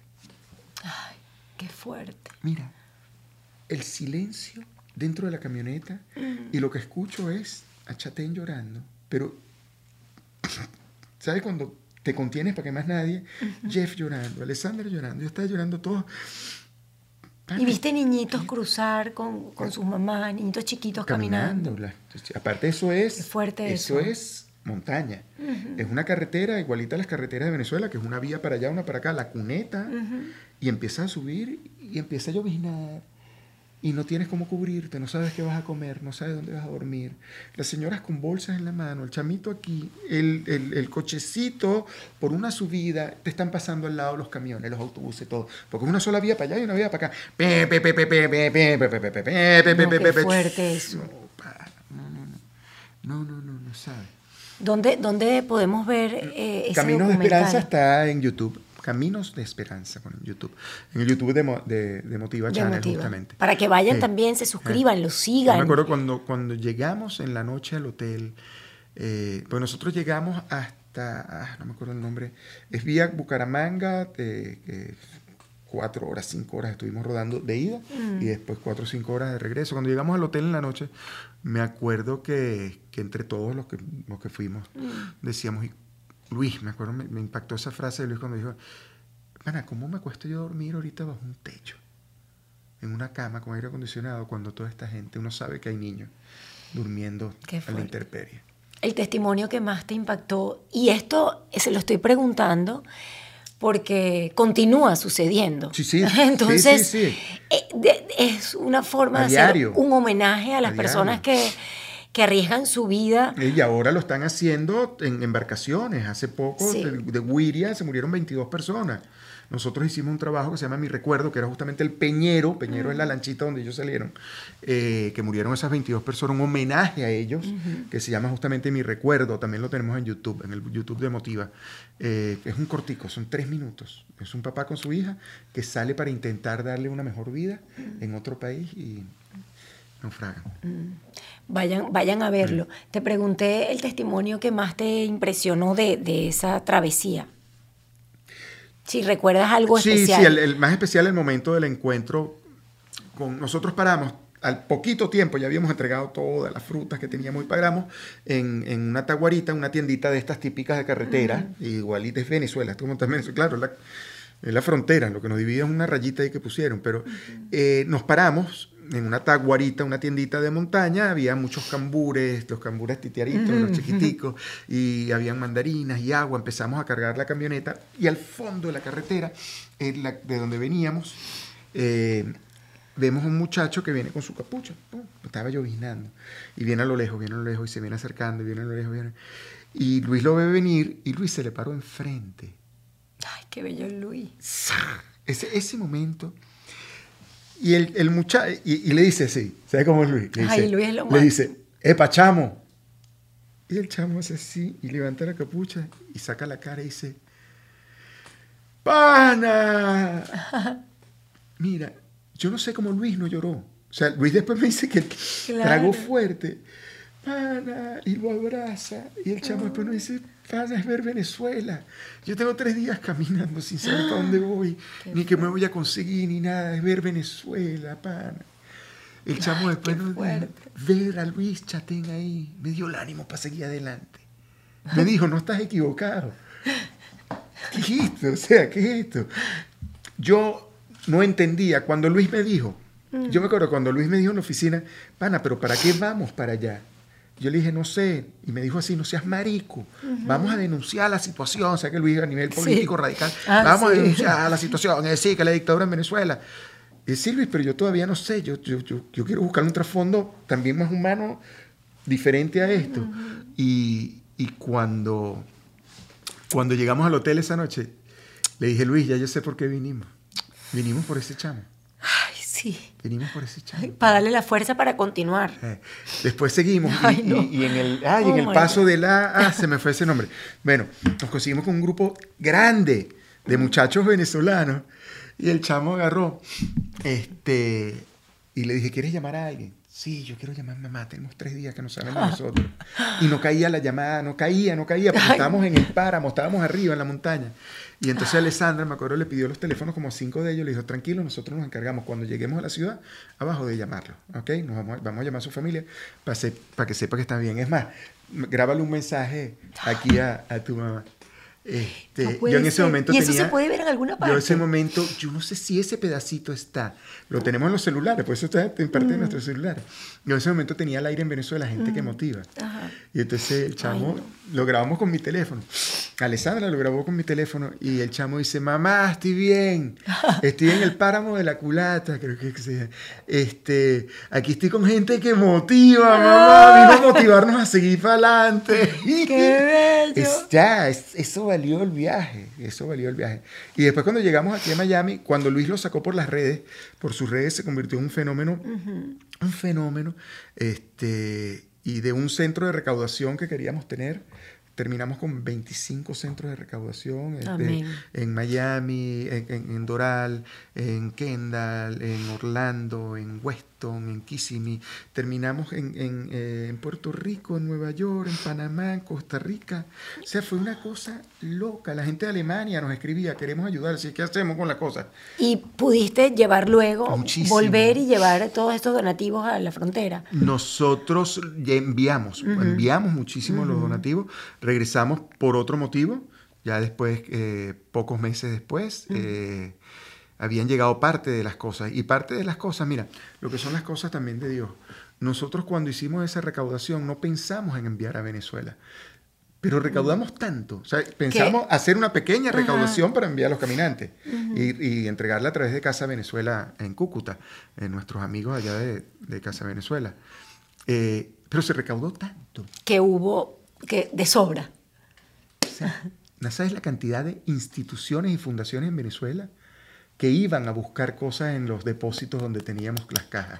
Qué lindo. Es una locura. Barquisimeto, Ah, te en el. Zulia, a Puerto. La Cruz. Qué Mira, bueno. una foto, me mandaron una foto de un chamo que se estaba poniendo unos zapatos y la señora que me mandó la foto nos pone abajo.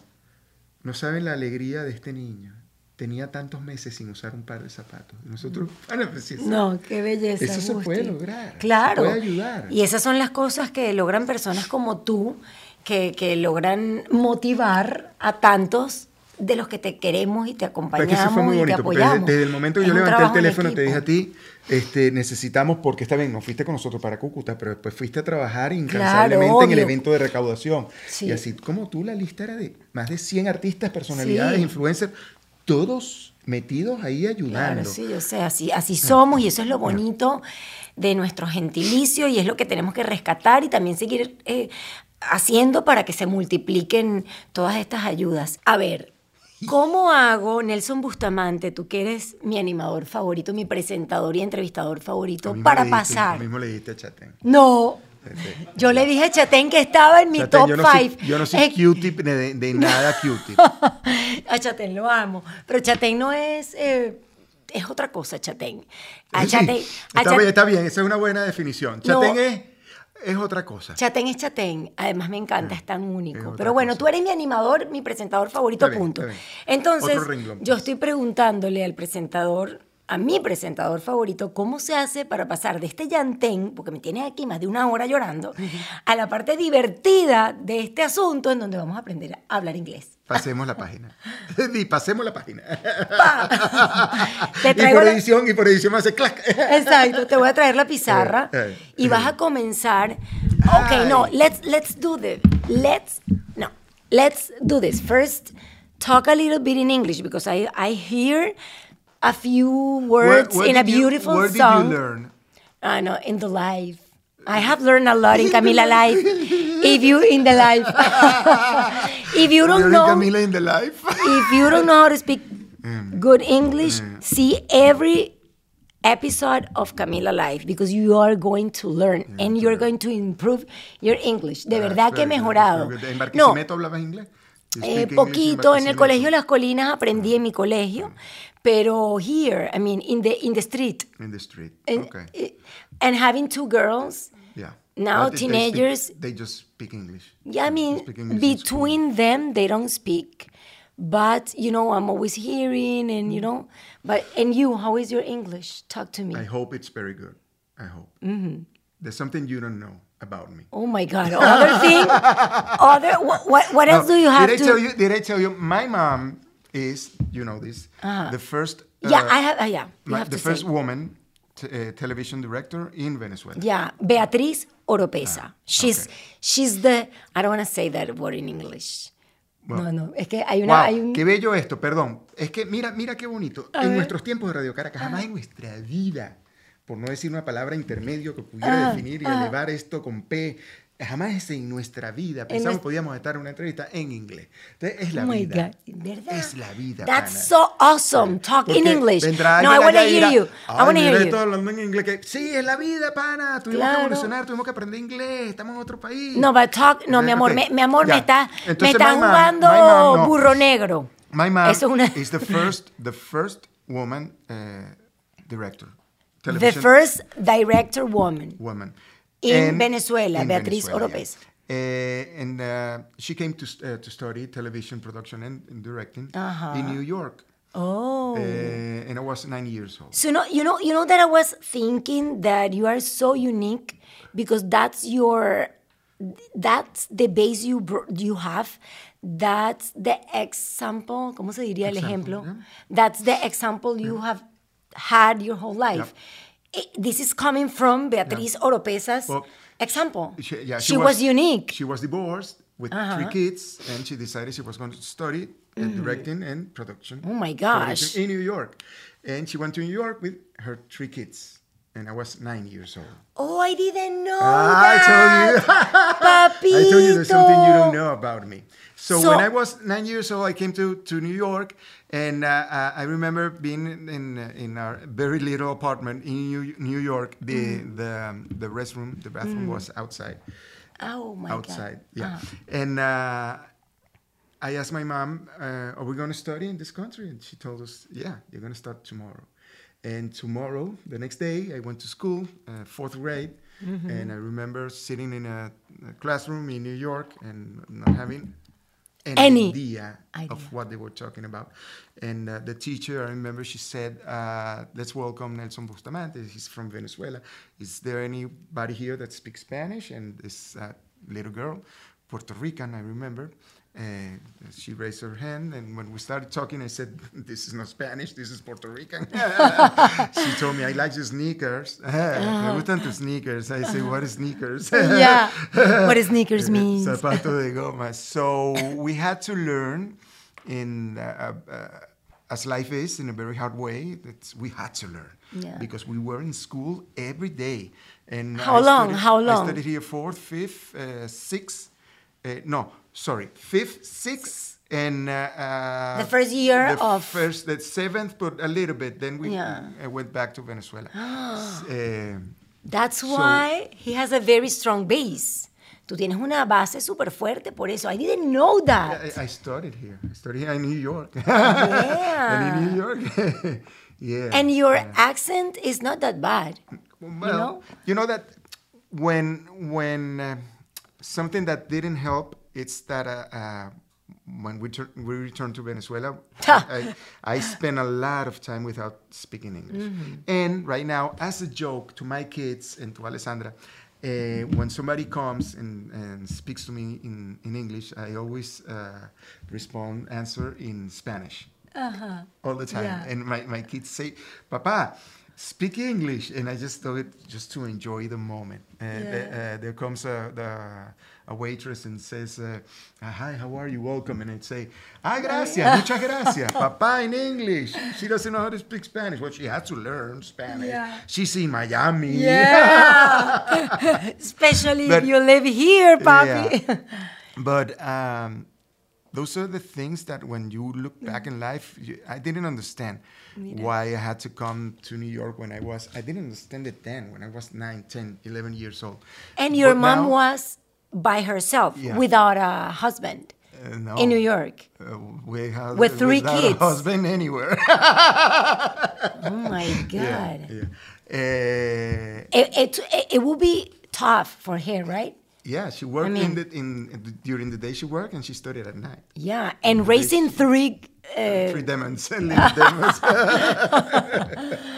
Dios mío. So Literally now, three little demons. eh. now I'm sure he's going to uh, teach us a very nice phrases and words. Porque tú sabes, papito, o sea, nos vas a enseñar algo súper chévere.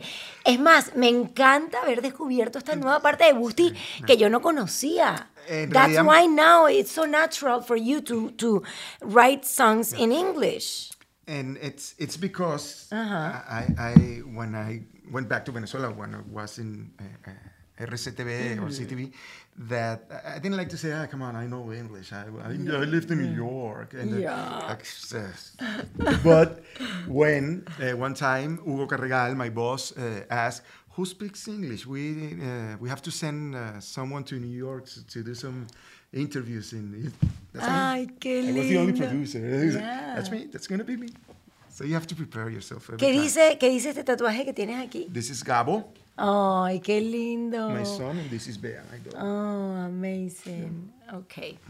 So, um, let's let let's see what what is he going to bring. Mi you want inglés lo- phrases? Ah, and are you afraid to speak? No, you're you're not afraid to speak anything, right? No. Even to making la pata, to make mistakes or meter la pata, you don't you don't care about that, right? You don't care. With this? You want the phrase? So you before you you used to paint your hair before when you y para la gente igual siempre le ponemos y voy a hacer esta acotación subtítulos. Ah, siempre le ponemos mal. subtítulos en español, Menos sí. mal, porque yo no te entendía cuando lo vea. Te- Ay, que You don't understand my English. What are you talking about? tragó Sofía Vergara. Of course, I, of course I am Mentira, like te felicito. No, no, no. Aparte, cuando tú dices, no, yo salí a Barquisimeto y tal, mira, Oh, mira. No, pero yo sí hablo con un acento súper fuerte, pero I don't care because I'm shameless. Soy súper desver- desvergonzada. Pero él está tratando de distraerme because I asked him if he used to paint No preguntaste, no, hair. no, sí. no terminaste la pregunta. Ah, ok, perdón. Es que me voy por aquí, por allá y por acullá. Te pintabas el cabello Sí. antes, ¿verdad? De- como de rojizo. Claro, porque mi papá sea, mi color era rojizo. Hoy he preguntado unas cosas. mi, mi color era rojizo. O sea, yo nací claro, pelirrojo. natural, sí, como tu hija. Mis dos hijos. Claro, Son sí. pelirrojos. Mi papá es pelirrojo. Sí, sí. Gabo, Gabo es pelirrojo más no poder. Ajá. Este, mis dos hijos, mi hermana Maritza es más pelirroja Maritza, posible, sí, mi hermano. ¿verdad? O sea, mi Ah. papá, es más, mi papá es tan pelirrojo que todo en nuestra familia del lado de mi papá se llama los colorados. Ah, imagínate. Porque somos colorados. Ah. Entonces, el- eh, teníamos una finca, se llama Los Colorados. La lancha que tenía mi papá se llama Los Colorados. Todos los Colorados. Ah. Y tú eras colorado y ahora colorado. eres un Q-tip, según. según Chatén, ahora es un Q-tip. Colorado con Q. no, con C. Q, loro- Q, lorado. Ok, pero en Atrévete a soñar te pintabas el pelo. No, para nada. ¿Cuándo te, cuándo, No, te- como los 40 y... O sea, fue aquí que te No, dejaste. un poquito antes, un poquito antes. Mira, esta es una anécdota buenísima. Porque empezó, fue est- este mechoncito aquí. Empezaron aquí unas canitas. Como la tongolele. ¿Y, y cómo se llama? José Luis, el, el- el- maquillador de Triple Gordo. Se me fue el apellido. Ay, no me acuerdo el apellido José tampoco. Luis me dice, vamos a taparte este- tres. Eran tres, Ajá. en realidad. Y me las tapó. Un día, plac. Este, y después de tres eran cinco, me las tapó. Y después eran diez, plac, y me las tapó. Y yo empecé a tapármelas, a tapármelas, a tapármelas. Hasta que un día, ya cien, pero ya era, ya era casi momento de venir para casa. Te estoy hablando Hace- 2005, 2006, ya tenía cuarenta y pico. Este, un día ya haciendo gente que motiva, gente que motiva, y dije, ya, pana, ya, asume y listo. Y pa. después me contrataron, mira lo que son las cosas de la vida. Después me contrataron para hacer una serie de comerciales en Centroamérica Ajá. con Nestlé. Este, estilo Anthony Bourdain. Me decía, no, pana, tú eres el Anthony Bourdain. Entonces voy a entrar en un mercado y va a buscar la mejor receta para la sopa, la cosa. Eh, llego a El Salvador para hacer los comerciales y lo primero que me hacen en maquillaje, vamos a taparte un poquito las canas. Y yo, Y tú "Cállate, que- acabo de dejar de-". Tratando de liberarme. Tú que tienes. Yo, Dios mío, él sigue hablando y a mí se me siguen ocurriendo eh, Pregunta. preguntas. Igual ya estamos por, por enseñarles las frases, pero rapidito. Tú que tienes más de 30 años de carrera, ¿no? Y que prácticamente empezaste muy chiquito y ahora ya nos compartiste que estás más cerca de los 60 que de los 50. ¿No te ha afectado un poco esa parte del cambio físico que a todos nos llega? ¿Te ha afectado? ¿En algún momento te afectó? Yo creo que ahí, Sí. Ahí cuando empecé a tratar de tapar, primero y en serio, primero por una sugerencia, pero la sugerencia me gustó. Y dije, bueno, está chévere. Y seguí, seguí, seguí. Yo creo que ahí, porque después, después dije, no, para, no, Ya. no, ya. Y ya en todos los sentidos. Y te ves precioso, déjame decirte. Súper guapo. a todos. No, no, no. De verdad, estás espectacular, eres súper atractivo, luces muy bien. Como Más la, atractivo como, que como la novia se fue. Más atractivo Chatén también es muy atractivo. Pero más que Chatén. Igual, la verdad es que son dos estilos distintos. A mí solamente me gusta uno. Sí, menos mal. Y es Panchi. Menos mal, Panchi. Ok, the first phrase is turn, turn, ¿cómo se Turn, Turn, turn, turn. turn the board. Turn around. Ajá. Dare to dream, traduce. Dare to dream. Es como dare. Ay, ay, Dios mío, tengo un lapso. Ya va, no me digas. Dare es como que. No es, no es door, no es puerta. no, es dare. no. Ya va, No es dare de allá. No, no, es que yo lo Dare sé. allá. Sube, tú sabes que es como. Es como escoge soñar. Dare to dream. Lo que pasa es que tú sabes que hay frases Eh, que ya tú más o menos sabes. Dare, Ok. dare to dream. To Choose dream. or dare. To dream. ¿Qué es Choose to or dream? dare. ¿Qué es choose or dare? No, no, ya, va. Ah, to bueno. dream, dale, to dream. Para soñar. To To dream, para Dare. soñar. Eh, dare, eh, choose, choose, eh, Ah, Ah, mm, mm, no. mm, mm. ¡Atrévete! ¡Pero qué caída de la Lo mata! hizo solita, no la liberé. Mira, pero qué Mm. caída de la mata. Atrévete a soñar. para, dare to dream.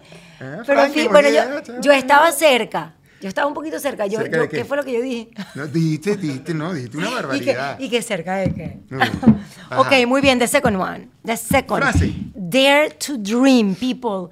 Dare to dream every time. Don't, don't, don't lose this opportunity Ah, to dream big. Ajá, tú vele dando. Yo estoy aquí hablando, haciendo tiempo. Yo estoy haciendo tiempo y en inglés, imagínate, me, me está costando mucho. Don't lose. Te lo estoy poniendo diferente, no se escribe así, pero Nada más para que Ah, no, que esa está facilísima. ¿Eh? Pero buenísimo para las personas que están aprendiendo. Don't, ¿Cómo lo echamos? Your. don't lose your faith. No pierdas tu fe. Venga. Me encanta que hayas traído frases que hablan mucho de ti, de lo que tú Eh. significas, de lo que tú representas y de lo que tú nos regalas. Y aquí podemos meter don't ever. Ponemos- Don't ever lose your faith. Aunque yo no sé si este luz, yo siempre pregunto esto, no sé si este luz es luz o luz, pero bueno. Bueno, no, yo creo que sí se luz? decir. Luz. L-O-O-C-S-E. L-O-C-S-E. Ok.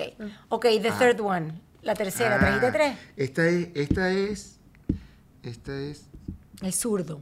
Es zurdo. Por eso es que es tan inteligente, este señor. esto es muy lindo. Ay, es lindo. Este es muy lindo. También me la sé. I saw you in my I dreams. saw you in Yo te vi en mis sueños. Eh. Como la canción que escribiste. canción. Es muy lindo. Hermosa. ¿Y la última? ¿Trajiste una última? ¿Quieres una última? Oye, no, yo tenía... Tú eh, pusiste tres, bueno, alguna palabra.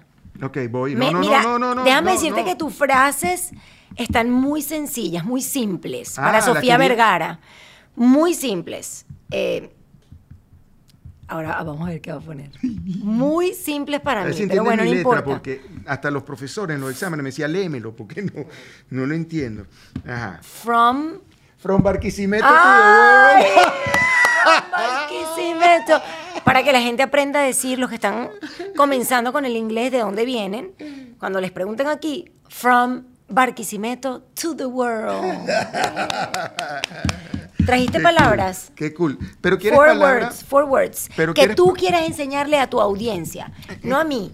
que Cuatro mis palabras palabras, que mira. se te vengan a la mente. Sí, Cuatro palabras que palabras tú creas que la gente, fáciles. que tú quieras que la gente sepa, sobre todo las personas que están aquí, que no manejan o dominan muy bien el inglés. Mira, no, no, claro. Está porque- bien, no importa que sean sencillas. Perfecto. Palabras Pues- que tú quieras dejarle a tu Eso audiencia es. hoy. Punto. Eso es. Me encanta. Me encanta lo que estoy Eh, leyendo. Mira qué cool. Hermoso. Te dejo la cámara para que tú mismo las digas. Empezamos con Dream. Dream. Always dream. Siempre, Dream, sueña dream big, siempre. Dream big, dream big. Hope, porque never lose. La esperanza. Así es, your hope. Después, considérate unstoppable. Unstoppable. Claro. Even, even if you are 57, you can start ev- anything new. You can have a big dream like... ¿Qué fue un elogio, ¿no? ¿verdad? Sí. O sea, no sé si me zumbó No. y después, ay, le No, rescatarlo. eh, lo ahogo, lo ahogo, lo ahogo, lo ahogo y después lo rescato. O sea, pobrecito, está en 57. No. mira, está todo No, jodido. está la- no. Ah, no, pero mira, está escribiendo. No, porque, ¿sabes por qué lo digo? Porque a cada rato veo a personas decir que ya pasó el tren, porque tengo 40, inclusive de 40, papito, y tú estás unos cuantos añitos más arriba. Pero es verdad, a cada rato lo veo y me preocupa. Tú eres un ejemplo de que eso no es así. Y por eso, no es que te ¿Qué esté tren? hundiendo, hundiendo, ¿Qué hundiendo. tren? Por eso, el camino lo hacemos Pasó nosotros. el tren, ¿qué tren? ¿Qué tren? otro. Exacto. Vete caminando, cómprate una bicicleta, loco, un monopatín. que que El tren pasó. And the last... Hay gente hay gente a veces tan ridícula. Sí. Yo creo... Es que en serio, ese, a veces, no, y yo lo digo a veces porque hay, hay unos amigos conocidos. Sí, que, sí. No, pues siento que mejores años. No. Ana, qué pavoso, Son- dale para adelante. Claro, me La encanta. vida es un ratico, loco. Aparte, quítate el amargue porque tú no sabes. Mira, ¿sabes qué es duro? Mm. Cuando uno ve. Ah, esa es otra canción que escribí que esa no está, esa está en proyecto. No, pero este hombre es Esa se llama, esa se llama, es hermosísima, pero no tengo ahorita quien la cante, eh, Mm. porque es, es rock, es otra cosa, pero se llama Demasiadas despedidas juntas. Con todo lo que ha ocurrido con el COVID, yo he perdido muchos amigos. Ay, sí. Y hace poco se fue un gran amigo, era mi director de televisión en Panamá, gran amigo, me estaba escribiendo con él pocos días antes. Este, Eduardo se nos fue. Y a los pocos días se fue otro conocido aquí en Miami. Yo le dije a Alessandro, le dije, pana, demasiadas despedidas juntas. Y me senté a escribir eso. Se llama Demasiadas despedidas juntas. Y cada vez que veo a alguien cercano, cercano en edad también, que se nos va, un Ismael cuando se nos fue, este, o Eduardo o Taylor que se nos va, yo digo, o, o tengo otro gran amigo de la universidad y del colegio, estudiamos juntos, Simón, que se nos pácata. Yo digo, esto, esto es un llamado, esto es un llamado para mí, Claro. para disfrutar El cada aquí. momento de mi vida y el aquí Y el ahora. y no quejarme, no quejarme. Este, y truth es justamente con eso, tiene que ver con vivir tu vida con, con tu, bajo tu propia verdad. Truth, bajo esa, verdad. esa pregunta que yo te, le hacía de la canción cuando dice, este, do you know what I see in the mirror? Nadie sabe lo que tú ves en tu espejo. Nadie sabe lo que yo veo en mi espejo. Entonces, do you think that you know who I am? Tu propia verdad. Vive bajo tu propia verdad. El otro día alguien me dijo, Ana, pero yo no sabía que tú eras compositor, pero ¿sabes con esa actitud? Ay, yo sí, sabía con- que tú eras compositor. Yo le dije, yo no sabía que tú eras tan pajugo. ¡Qué bueno te quedó! ¡No joda! Bueno, pero aparte yo tengo que explicarte a ti mi vida. ¿Qué es Yo tengo que explicarle a nadie mi vida. Es lo que me provoca hacer, loco. No, ¿Eh? claro, qué loco. Es que hay gente que Sí. hace esos comentarios como con la mala vibra Sí, incluida. sí. Que- Porque aparte la mala vibra de...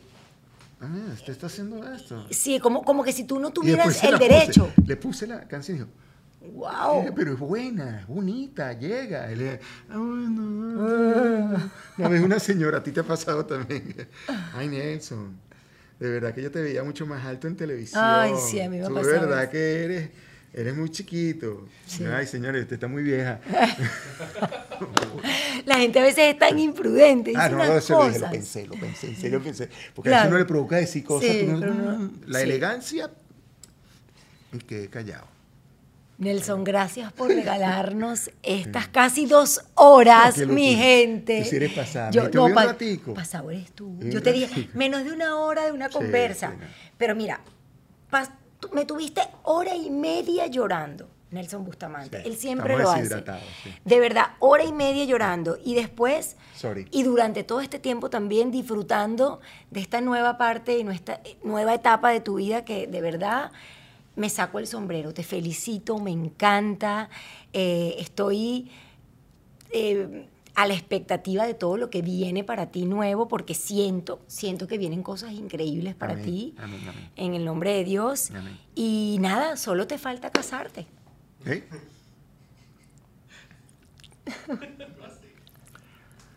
Había una novela venezolana. Siempre digo lo mismo. A seguir, Abigail. Mi amor, antes de despedir, que ya estamos en el cierre, palabras de... No, tú vas a ser la primera en enterarte. Bueno, la segunda, espero. No, la primera, Sí, primera debería ser. exacto. No, porque yo de verdad cada año que me lo encuentro, que lo veo, le digo lo mismo. Ajá. Pero para despedirnos, quiero que le compartas tus palabras a las personas que no te conocen, pero que están comenzando un nuevo camino en sus vidas. No solamente a quienes se fueron eh, de sus países, porque fíjate que yo hice Camila Life para las personas que se reinventaron y recomenzaron, se vinieron eh, de sus países aquí a Estados Unidos, pero para mi sorpresa, Camila Life ahora lo ven personas que están en Australia, que Sí. se tuvieron que ir para allá, inclusive mucha gente en Venezuela que también se ha tenido que reinventar, y en otros países, en Sí, Colombia, eh, hermanos colombianos que están reinventándose. Entonces, para aquellos... Porque la misma, no solo el hecho de salir del país, el, el mismo hecho también de la pandemia y, y todo lo que está ocurriendo en el planeta nos, nos hace replantearnos qué somos, para qué estamos aquí, qué queremos hacer con nuestra vida. Eh, y, y muchas veces, o sea, muchas veces no va a ser fácil.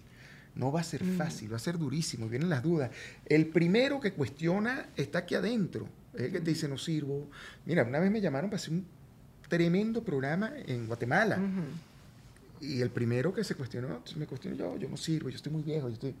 Y, y después dije, pana, sácalo de ahí. Fui a Guatemala y el programa tuvo tanto éxito que después tuve que regresar a hacer más programas de eso. Entonces, este, las dudas existen, existen los temores, existe todo. Simplemente buscar la forma, tu forma de sacar esos miedos y echar para adelante. Disfrutar tu vida, hacerlo con pasión y tratar de ayudar a que, que lo que hagas yo me acuerdo esa frase, me gustó mucho, hace mucho tiempo la escuché, que todo lo que hagas, hagas sentir orgulloso a tu papá, a tu mamá y a tus hijos. Ay, Que tú hagas. ¿Verdad que eso es hermoso? Claro. Sí, uno hace las cosas, tú dices, mis papás estarían orgullosos de esto. Y eso, mis y hijos estarían ¿sabes que es una esto". linda fórmula? Porque a veces uno también tiene la tentación de, ay, voy a decir la palabra, perdón, la tengo que decir, de cagarla. Porque uno es un ser humano, ¿no? Porque uno es un ser humano y uno se equivoca. Pero cuando tú estás pensando, esto, yo, yo hago lo mismo, eh, en, bueno, dicho de otra forma, porque yo siempre he compartido que mi propósito de vida eh, es, y así lo descubrí, inspirar a los demás. Entonces, cuando la vida me enfrenta a momentos difíciles, y yo de repente quiero hacer otra cosa porque soy un ser humano, porque estoy molesta, por cualquier cosa, yo siempre digo, ¿esto que voy a hacer inspiraría a alguien? Y es una linda pregunta también ese tip que nos acabas de dar. ¿Esto pondría orgullosa a mi mamá, a mis hijos? Sí, sí. Mamá se sentiría orgullosa, mis hijos se sentirían orgullosos, Alessandra o Ariani se sentirían, se sentirían orgullosos cuando dicen, pana, que bien lo hiciste. Yes, yes. ¿Puede uno cambiar la vida de un chamo a través de su ejemplo para que estudie una carrera? Esos milagros pueden ocurrir. Por para que supuesto. defina su futuro porque te vio haciendo algo positivo. Totalmente. Ah. Mis papás definieron mi vida en- por completo. Busti, te quiero, te admiro, te valoro, te respeto Te profundamente. Gracias por estas dos horas en donde todos lloramos, porque aquí, mira, Franklin lloró. Bueno, eso era... Román. Miren, el chiste es que yo me equivoqué y le dije Ramón a Román, que es mi fotógrafo de siempre. Las De aquí. Acá. Es que yo soy Román. medio disléxica. Sí. De verdad. Entre otras cosas. ¿Eh? Gracias. Soy- tú te quiero. Te, Te quiero. Mm. amo, Dios te cuide. Y a todos ustedes, gracias por acompañarnos en Camila Live. Trabajar para ustedes es el privilegio más grande. Gracias por regalarme su tiempo, por escucharnos, por vernos y por sus comentarios espectaculares que nos dejan. Porque la gente deja unos comentarios, hashtag del más allá. ¡Te amo! ¡Mua! Muchas gracias. Gracias. ¡Bravo! Camila Live fue presentado por Sauday Kia of Miami. Abre tu mente y maneja un Kia. SaudayKia.com. Maya House, experiencia única de alta gastronomía mexicana. MayaRestaurant.com. Sauday Toyota en Kia Rentacar. No es solo una renta, es una experiencia completa. Restaurant CAE by Chef Landa. CAESushi.com. Ron Diplomático, el corazón del ron. Rondiplomático.com. Hey Day Marketing. Es hora de que tu marca tenga éxito. Heydaymarketing.com. Liberty Express. Movemos tu mundo. LibertyExpress.com. Ordec Capital, soluciones financieras. Enilab Doral, tu laboratorio de confianza. Camila Live está disponible en Spotify, Apple Podcast y Google Podcast. Y si quieres vernos en video, te espero en mi canal YouTube.